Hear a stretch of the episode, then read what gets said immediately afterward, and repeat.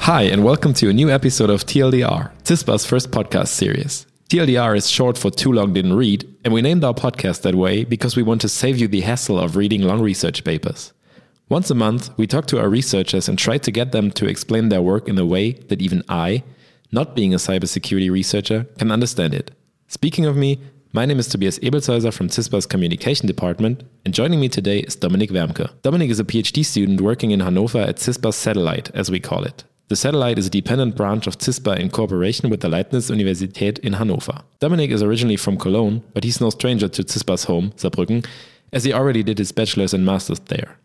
Today, I'm going to talk to Dominik about software supply chain attacks and open source software, and why that name might actually not be all that appropriate when it comes to open source software. So, hi Dominik. thanks for being here, or rather, thanks for having me, as I'm now a guest at your office in Hannover. Yeah, hi. Glad to be here. Uh, or great having you here.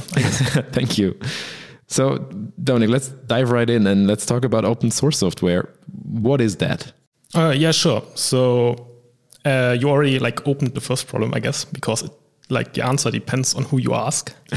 um, because there are like philosophical components to it, there are like access components to it, there are like uh, license components to it. So, um, I guess I just want to like break it down for what we considered in our research. And um, because we are like interested in the security and uh, in who uses those open source components we mostly just consider um, open source to be software that is in some form publicly accessible and that also receives like contributions from the public as or can like at least receive contributions from the public. Is, is open source software always free or does it can it also cost money or is it just, is that like part of the definition?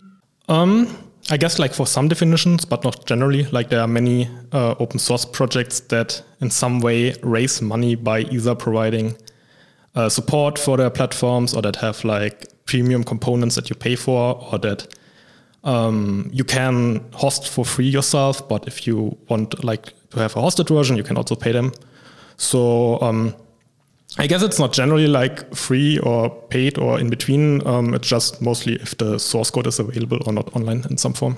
Okay. And where is open source software being used? Basically everywhere. From like, uh, let's say if you're using a phone, you're probably using some form of SQLite on it, uh, which is an open source database. Or if you're using any embedded device, it was probably compiled with open source compilers in some form or includes open source libraries. Um, so if you executed any form of code today, you probably also executed some form of open source component with it. What is what is what is an embedded device? What does that mean? Um, that could be basically anything in chip form, from like uh, your heat uh, measurement device to like your smart light bulb or your smart plug or anything in between. Okay, and they all use some form of open source software. Um, so of course, I'm not sure if like the specific device uses it, but like in general, yeah, they probably used some form of open source in the, at least in their tooling or in their like design or in their libraries, probably. Okay, so basically any large company that exists uses them in, in their code. Like um, I don't know if I'm using a music streaming service, do they use open source software in a way? Oh, so yeah, if they're a software company, they definitely have used some form of open source probably in their products and their like the website and their tooling and like the development setups. Yeah, there's, okay. there's probably some open source component somewhere in there. In your in your current research or in your latest research, you decided to look into open source software. Why did you decide to to look into that specifically? Um, yeah, you already like covered, I guess, like the important points, and like the most important point is that it's basically everywhere. So, um, uh, yeah, if you are looking for a user of open source, you can basically ask any company in some form. They mm-hmm. probably have like some open source somewhere around.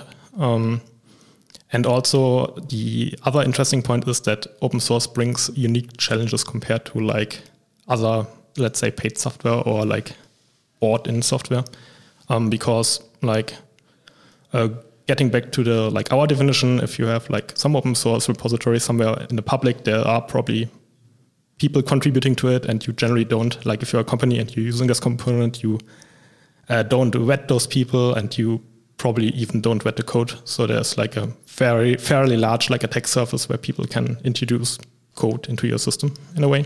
I, I think that already brings us to the definition of what your uh, last two papers have been about because they've been uh, about software supply chain attacks especially in open source software. Can you maybe tell us what supply chain uh, software supply chain attacks are?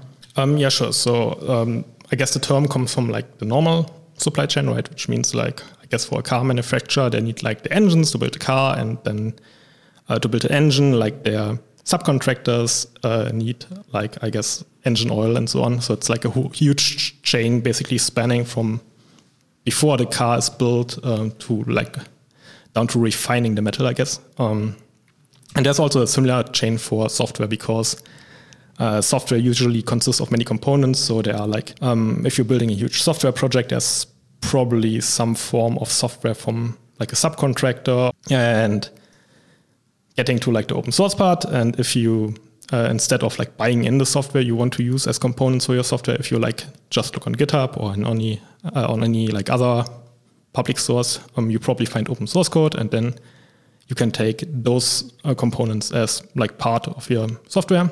Uh, then you have like a huge chain, I guess, of like your software, which contains many open source component, components, and those components again contain many different open source components, uh, like looking at uh, npm modules, for example. And suddenly you also have like a huge chain of software that spans from people you don't know into your like own software. Okay, so you have the, this this kind of cascading effect. If I'm like the the last developer developing something and I employ other modules from open source software, there have been people working on that software I am using in my code that even the people that wrote that code don't even know about. So, um, yep very very likely. So especially, I mean, in open source where it's common that like people do, I guess, like drive-by commits. So they see they like they find an issue on their local setup and they fix it and they submit it to a repository and then they never like look at it again because it's fixed. Like there are many like different code contributions from many different people that probably don't know each other. Yeah. Okay, and that sounds risky uh, in terms of cybersecurity if if I'm not sure who's writing code and who can change code, and I do updates, I'm not sure what will happen to that code if that code is malicious or if it just I don't know. It doesn't really have to be malicious. It can just be badly written and uh, enable someone else to do malicious things. Okay, so I guess yeah, for open source, there's also the like positive effect that uh, you can look at the code, right? So um, you basically generally have a way to find out if someone put in bad stuff in the code.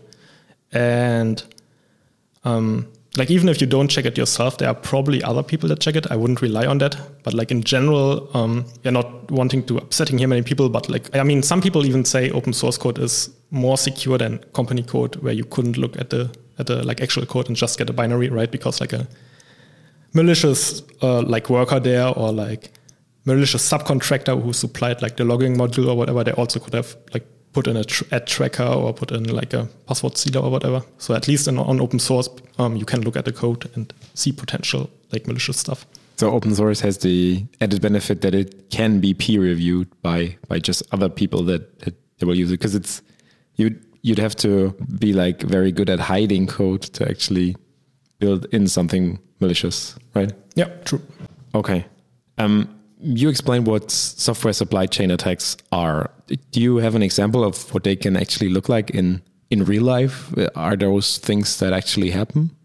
Um, yeah, sure. So one of the most uh, like impactful incidents in the last years was the um, Sunburst incident. It's called, um, which was about a company that's called SolarWinds, and they had a Orion network monitor as their software, and um, they sold this to other companies as like a I guess like a service or as a tool. And um, attackers managed to compromise one of the build servers of Orion, so they had like basically direct access to to the source code as the releases were built, and uh, managed to insert a backdoor. And then when like Orion was updated and update was pushed to the customers, um, the customers suddenly had like a network monitor, so a tool which has I guess like quite a lot of, uh, of access inside the infrastructure and can see a lot of important stuff like logs or passwords and so on. And um, suddenly all those customers were compromised because now, um, because the attacker managed to just uh, compromise one build server by Orion, they were able to distribute malicious code to all of the customers that use this tool. And um, yeah, now, now, like similar to the chain effect, um, they managed to compromise one link and they spread to many thousands of other links and were able to compromise those as well. Okay, but this is a this was not a, an open source software supply chain attack. It was just a regular software that was sold to customers. Uh, yeah, right. So Orion was like a proprietary source. They just managed to get like access to one of the build source. Um, of course, like a similar type of attack where you manage to like potentially uh, insert malicious code and a like widely used open source component might have uh, the same effect if like people don't notice it before like the update is pushed mm. out. I guess. Yeah. So um, SolarWinds wasn't like directly an open source uh, so software supply chain attack just because uh, like the software Orion wasn't an open source software. Um, but just this year there was like a, I guess like very widely publicized, not necessarily that impactful incident in like the open source uh, software community, which was called the uh, protestware node IPC incident. It was about uh, during March of this year. At the time, the maintainer of the popular node IPC library, which um, was used by, for example, the Unity game engine or the Vue.js JavaScript framework, uh, decided he or they wanted to make a statement for um, or a statement against Russians' invasion of Ukraine at the time. And so they decided to, uh, in certain versions of their software, they decided to check whether it was executed uh, on a machine with a Russian or Belarusian IP. And if that was the case, they um, replaced all system files on the on the machine with heart emojis. So they oh, and uh, I can imagine it had quite some repercussions in the open source software community. Mm-hmm. Yeah, sure. So as I said, the impact wasn't that big, so it was like quickly removed from all repositories and so on. But of course, um, people were pretty upset about like at least a potential hurt trust by that, right? So because um, yeah, if something like this happens, the the trust in the whole like open source mm. um, supply chain, I guess, or the whole open source ecosystem is impacted by that. So I think it just showed how vulnerable these software supply chains can be. I mean, do you do you know uh, where that code was? I, I, I think you said it. You said it was used in in Vue.js and uh, in in Unity. So even if it's just a, a small piece of code that someone changes and it impacts a lot of people, I mean that that opens quite some doors for some very scary attacks, right? Um, yeah, sure. I mean, in this case, it was like really quickly spotted, and then um, the Unity game engine and all the other big like dependent uh, projects they just like froze the version and kept mm-hmm. the version they had. So there was no actual harm done, I think, as far as I know. Um, but of course, it shows that like if you use open software, you might be like dependent on the whim of whoever is the main maintainer of that. Like if the main if the maintainer decides they have enough and quit the project, uh, then you either take over, or you have to find a different project. Like if you if you depend on it. Yeah, and I mean that already uh, also already happened in the past. I mean, uh, for our listeners, I'm not sure if you remember, but um, a few episodes ago we already talked about um, these repositories and uh, in special, especially a repository called npm, where the leftpad incident happened. Um, I don't know. I think maybe uh, even now um, Dominik might be able to explain it better than me.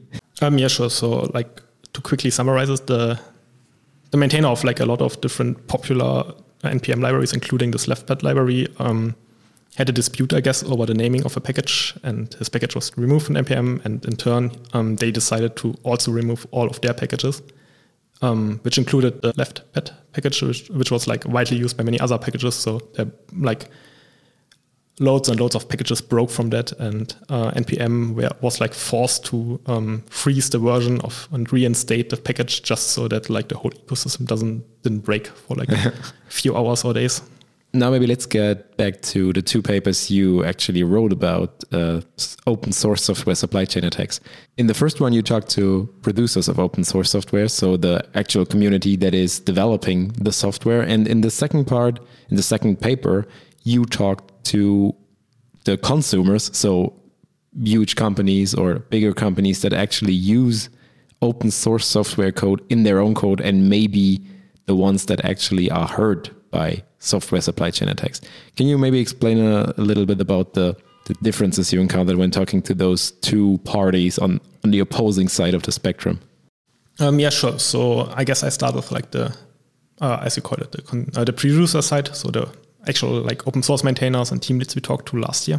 Um, so a lot of open source projects are of course not like that big and are really dependent on external people coming in and uh, attracting external people to the community and like growing this way. So um, many open source projects are actually like at least of the like the smaller ones are actually focused on uh, like quickly interacting with people, quickly accepting code from people, just so that um, they get a chance of having like more contributors to the project.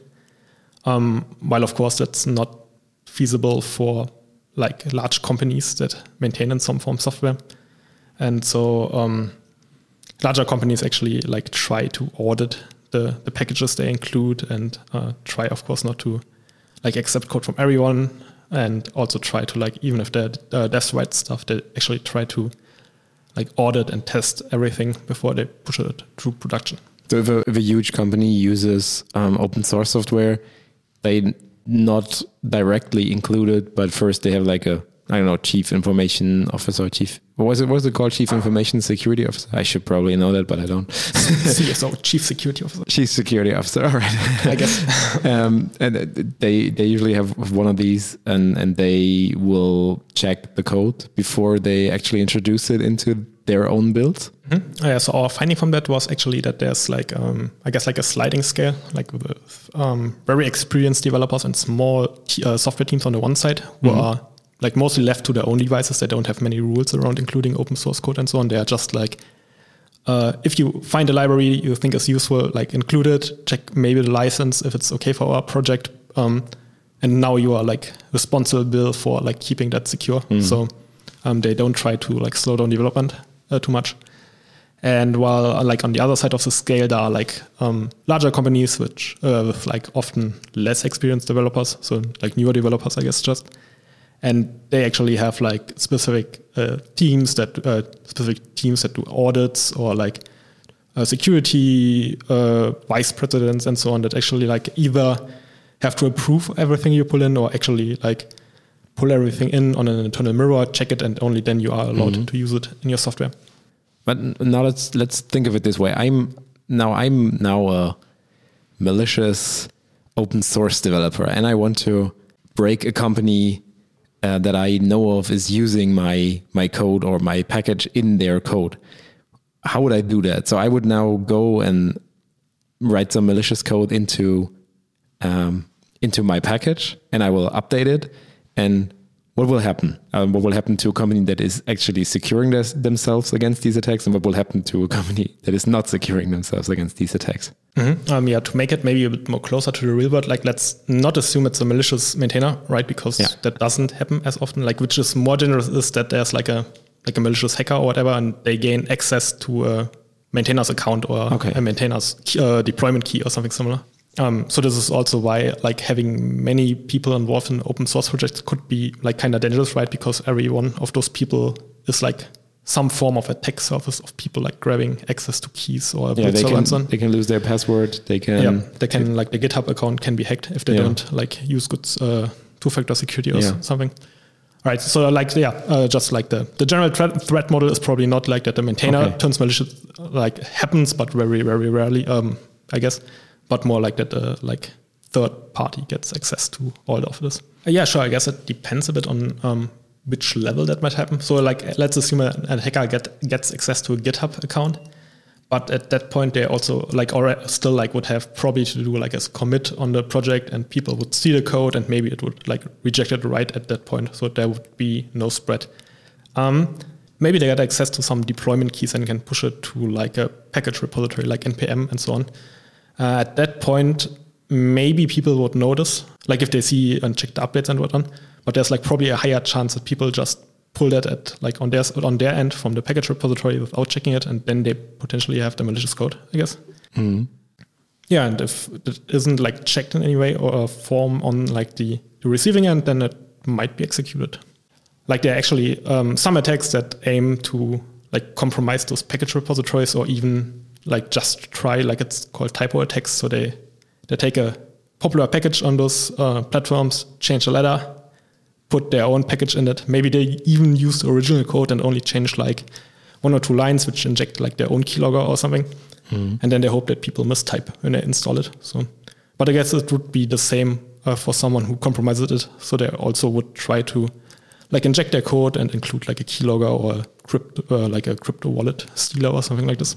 But the, the company that is, is using the code that is now like potentially being um, uh, exploited would still have to do an update to get this new malicious code into their own code. Oh yeah, true. Like for I guess like for most languages, you need to pull from the package repository to get code. Um, I assume most companies, well, I don't know, but like most software teams, at least in some form, might pin their dependencies, so they like set it to a specific version. Maybe not because of an attack, just so that they don't break their software in between, right? And then they, when they decide to update their software, they review the current versions of all the packages and then Okay. only update it. So they might be somewhat uh, secure by that. Yeah. And like the next step up is probably to run like a local uh, mirror of npm, for example. So where you uh, pull all updates in this mirror or in a like local build cache, and then somebody can check the local build cache and actually like Okay. audit the packages. And um, only if they are secure, they are like um exposed inside the company, and you can then pull them from there. Okay. You also said something that, that I think was really interesting. You said that the code might not even make it to the server because other people that are working on the project or are, are interested in the project will notice that something, yeah, something weird is going on with the code and it might be compromised. So I think that actually speaks like for the community because they check each other and so it might be actually so the, the, the thing that is actually a problem that many people can be an attack vector and many people can access it and do something uh, yeah weird with the code um, is actually also a strength because other people can also catch it and stop the code from actually being run somewhere Um, yeah, sure. So, for example, for the um, protestware incident earlier this year, as far as I know, that was like no- noticed in uh, like the GitHub issue comments. Like some people posted a GitHub issue very like quickly, like hours or like like an hour maybe uh, Yeah. after after the maintainer updated the packages, the package. And then of course it like gets quickly publicity and all the like packages that depend on it also probably notices or like get emailed by an interested person or whatever, and then they can like fix the version and don't update to the newest one. Yeah. Okay. All right. And but still, I mean, open source software where you are not sure who exactly is writing the code or um, who what exactly is happening in that code. I mean, if you don't know that, why do like big companies use that code if they can't be sure that um, I don't know they they might lose money over it because their their servers are compromised and they're losing customer data or something. Um, yeah, sure. So the biggest factor, of course, is probably for companies that uh, open source code is generally free if it has like the Okay. light, uh, the, the right license to use for the companies. Um, so you save a lot on developer time. Um, you save a lot on ma- maintenance, right? Because like the whole community maintains it probably, so you don't need to do it yourself. And if you are like using larger frameworks, you also uh, benefit from um, like potential hires working on that already, right? Like if it's a bigger framework, probably people like in JavaScript or something, they people have been exposed to that from the open source code. They have written their own smaller implementations or something like that, and so you can easier hire people uh, if you want to extend it on your side. Mm, okay. So um, yeah, I guess the, the benefit of open source is that it's like free, which companies of course always love, Yeah. um, and um, you save a lot on maintenance. You probably, as um, like if you're using something open source, you probably can fight issues. And like in our um, like our research people actually reported that like the open source, like they they love the open source openness and how well issues are resolved. Right, like if you have a support contract with like a other company because you have a tool, like you might only have the I guess like weekly support Yeah. uh, contract or whatever, and then you have to wait a week and still doesn't get resolved and so on. And in open source, you apparently you have a higher chance of actually like Yeah. stuff getting resolved if you need it. And I think that's interesting just because people are passionate about software and I mean, they're not getting paid for it. They just, I don't know, they just want to do it because they think it's fun or they want to make a world a better place. It's, uh, I think that's, it's interesting that people are so motivated to do that. Yeah, I think so as well. I mean, actually making the world a better place, uh, right? Yeah. Like, look where open software is used everywhere. So, Yeah.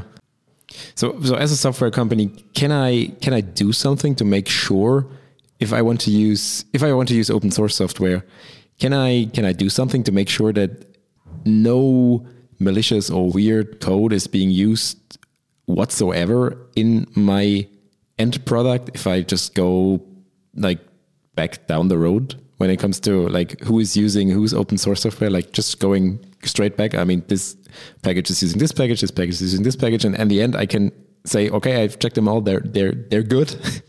um, yeah. So we talked about consumers and producers, but of course, like on like in the reality, it's way more complicated, and uh, like the image of being a straight road or like being a chain, right, with links in between, yeah. like a straight chain, uh, is very misleading because like in reality, it's more like a giant bowl of spaghetti. So there are like many ends and many uh, starts and uh, like you can't even if you look at it from the outside you can't even tell where it begins and where it ends. And if you like pull on it you probably also don't like get it apart right away. You need to like really put an effort to pull like a single strand out of there. Um, this is just because like um, like so many uh, packages depend on other packages which themselves de depend on packages and so on. So um, like you certainly can like isolate certain strands from that but like in the end it's like a whole like bowl of spaghetti and you only you only can really investigate what you have on your on your plate right as a company right? Yeah. like all the all the code you pull in you can like audit i guess like if you do it locally. Uh, but like tracing the the whole ecosystem is probably pretty complicated.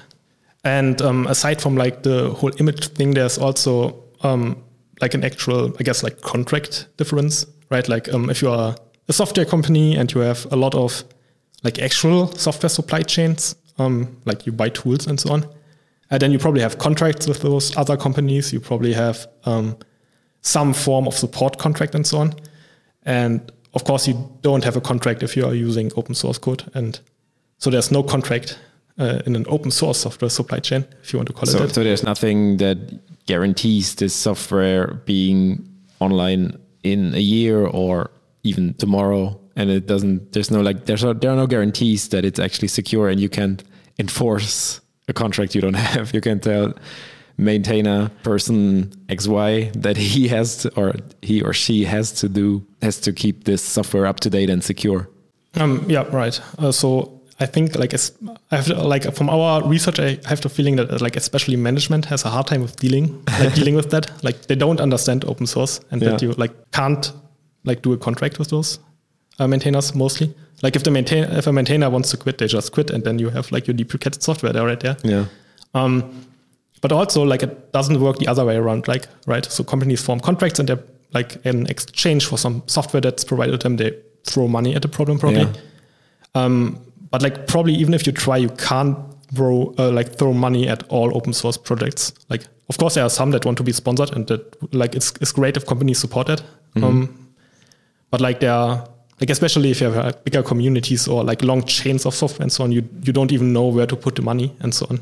So um, it's also like one of the main findings of our, of our research, right? That like that the open source ecosystem is not your typical supply chain for companies, but that like instead of like trying to form contracts or trying to throw money at entities that aren't there, that like uh, maybe management should like consider for like the security and the health of the whole ecosystem they depend on to like for example provide developers time to interact with open source or help out in open source or maybe open source parts of the company stack themselves so that others can learn from it or so just give back code to the community they profit from.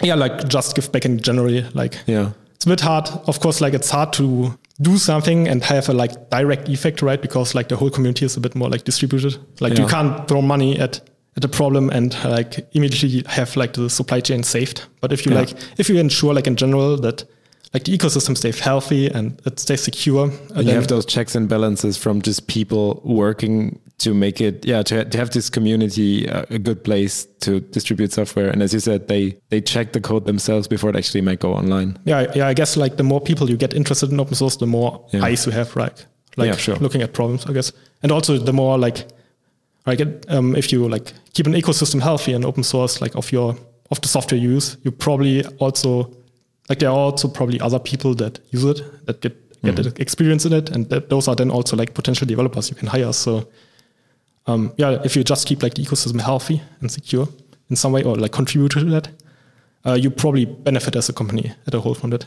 Okay. Have you ever co- contributed to the open source Uh, community? yes, I have a few. Like I have not much because as a PhD, we are very busy. But I have a few like contributions from like before my PhD and also like some PhD stuff around. Okay, so you've known your way around the open source software community uh, even before you started doing research there. Um, yeah, I'd so. Okay. Yeah, so actually, I got like started with this whole open source thing um, back in Saarbrücken when I was still a master student. So um, I I was writing on my master thesis, uh, but I was like pretty bored aside from that because I like I was waiting for data to finish and so on. So Yeah. um, I and I had all classes finished, so I decided to like just for fun take a systems engineering lecture with Andreas Zeller, Ah, who's yeah, also now at CISPA. Um, and they like the concept was basically um, like different groups from like university and whatever could like pitch their project there. You could like apply for the project as a student, and then you would work like the whole semester on that. And Okay. that's actually where I met um, Sascha Fahl, who's now like the professor here, because they pitched uh, like a participant management platform for like studies, right? Like a Oh, okay. web, web platform where you can mention it. Like parts of that are actually open source. Like I had to write some new stuff for like features we implemented there, and I Okay. like open sourced those parts. Oh, very I nice. think they might still be online, maybe somewhere. So you've contributed to the company. You now try to help secure. I think that's very poetic. yeah, I guess in a way. I mean, it's like open source, and I joined after that only, but yeah. So, Yeah. Very nice. Cool. Thank you so much for your insights, Dominik. That was very interesting. I have some quick questions for you at the end. Um, The first one is Do you use a password manager? um, yeah, I almost exclusively use password managers, and all my like my whole stack is open source for this, I guess. Um, so I use KeePass XC on my laptop. I use KeePass2Android on my phone, and I sync them using Syncthing, which is a great tool if you want to sync stuff. Yeah, and aside from password managers, I also like have for some accounts a like security hardware dongle. Um, like I don't like remembering passwords, I guess, and like even using an algorithm and so on is gets annoying. Like in like a mind algorithm in your head to form passwords. So like a password manager is like the easiest thing to like. And I mean today, if you like, if you can link them in some form between your phone and your laptop, you're good to go for basically anything. Yeah, okay. And then like hardware dongles, of course, offer like way more security, and uh, I think like it's a pretty cool technology coming up. But you're not afraid of losing it? um, so I have like for my hardware dongle, I have another one like at home. That's like Okay. at least two that work, and then after that, I think like it works now on phone, even like Android and Apple are implementing that, uh, like WebAuthn. So but how does it work if you're using this hardware dongle? Does it work for multiple accounts? um, yeah, so the dongle has just like a public key on it. So um, you just need to activate it or place it on the account, and you can use it for as many accounts as Oh, you like. okay, technically. okay. And you can That's also register multiple dongles per account, which is how you keep them safe if you lose one. Yeah, okay. Okay, nice. Yeah. Have you ever fallen for a phishing email yourself? Um, I guess not like in general, like what you would consider a phishing email. They're like low quality emails that lead to nothing, I guess. Uh, sometimes you get like an email with like, oh yeah, your website is insecure. Uh, like, do you want to know more? And then it's like, oh yeah, we want to sell you stuff or something. Yeah. But like, I, as far as I know, I haven't fallen like for a real phishing email. Okay, so fingers crossed uh, it stays that way. uh, as a cybersecurity researcher, do you handle your private data differently? So, do you are you very um, suspicious of social media platforms or? Oh yeah, I barely use social media except maybe Twitter. Um, yeah, I generally, I guess, like try to avoid a lot of, a lot of like data services that throw my data around. I guess Yeah, like you can't avoid everything, especially like in today where like the big marketing companies own like significant phone platforms and so on. But yeah. like if you, if I, if I kind of get around it, then I try with like alternative alternative app stores and so on. Okay, okay. Do you like or employ um, smart home devices? Um, so I really dislike smart home devices. I have to say, um, I have like I tried a smart light at home in like my bedroom, and um, this like it, it tends to lose connection to my wireless, and then it, like instead of like having a nice fallback mode, it starts to blink wild, wildly, which is really annoying. So I still like I need to switch it back to a normal light. Um, yeah, I don't know. Like in general, the idea is probably cool of smart home devices, but like the uh, uh, the implementation and the usability are really like bad. Most of the cases, like like back bad fallback modes and like bad apps and so on. So I'm not really convinced. Okay, maybe you just haven't found the right one, but uh, yeah, that I mean, I would probably also be not a fan of uh, a light blinking rapidly in my bedroom. um, how do you feel about cryptocurrencies? Uh, yeah, cryptocurrencies. I haven't interacted much with it. Like I have maybe fifteen dollars or so. like a few years ago, we like as as a fun for like lunch, I got fifteen from a friend. They are now worth like four, I think, four, four dollars. so that's yeah, that's basically I, all I can say to um, cryptocurrencies. yeah. Okay. All right. Um, all I can say is uh, thank you very much, Dominik, for, for having me here in your office uh, in in Hanover. It was was great uh, seeing where you work, great visiting you, and um, thank you so much for all these insights into open source software and how you will uh, make them even more secure in the future. Thank you very much, and uh, keep on doing great research. Yeah, thanks for the nice interview, and uh, thank you for visiting us in Hanover.